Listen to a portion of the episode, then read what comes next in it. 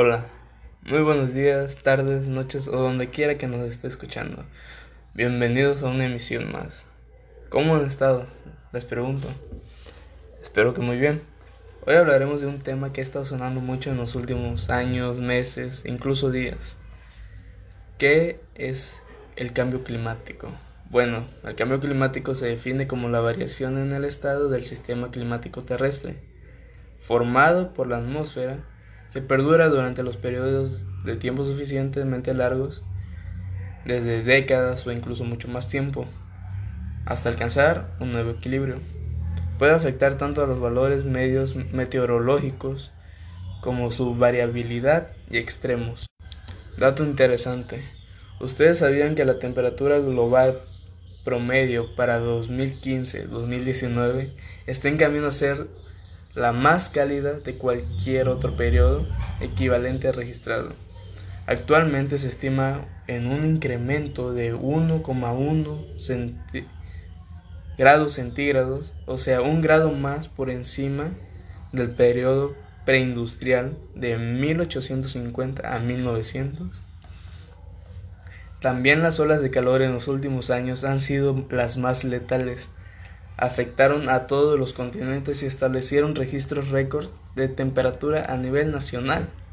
Del mismo modo, las olas de calor generalizadas y duraderas, los incendios récord y otros eventos devastadores como los ciclones tropicales, las inundaciones y la sequía han tenido un gran impacto en el desarrollo socioeconómico y medio ambiente.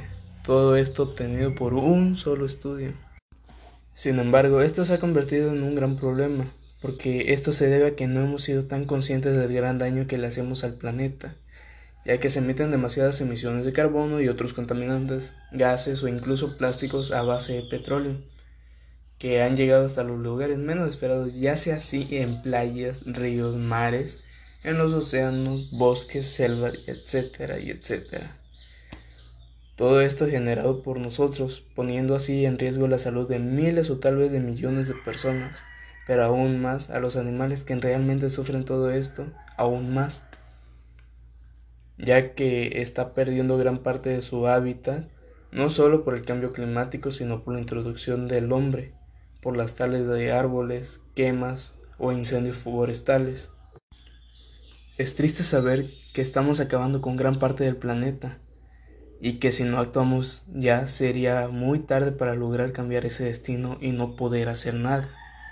Estamos perdiendo más especies de animales de las que se están recuperando conforme pasa el tiempo. Ahora la cifra es de uno de cada cuatro animales están en peligro de extinción. Si no es que ya se extinguieron. Preocupante, ¿verdad?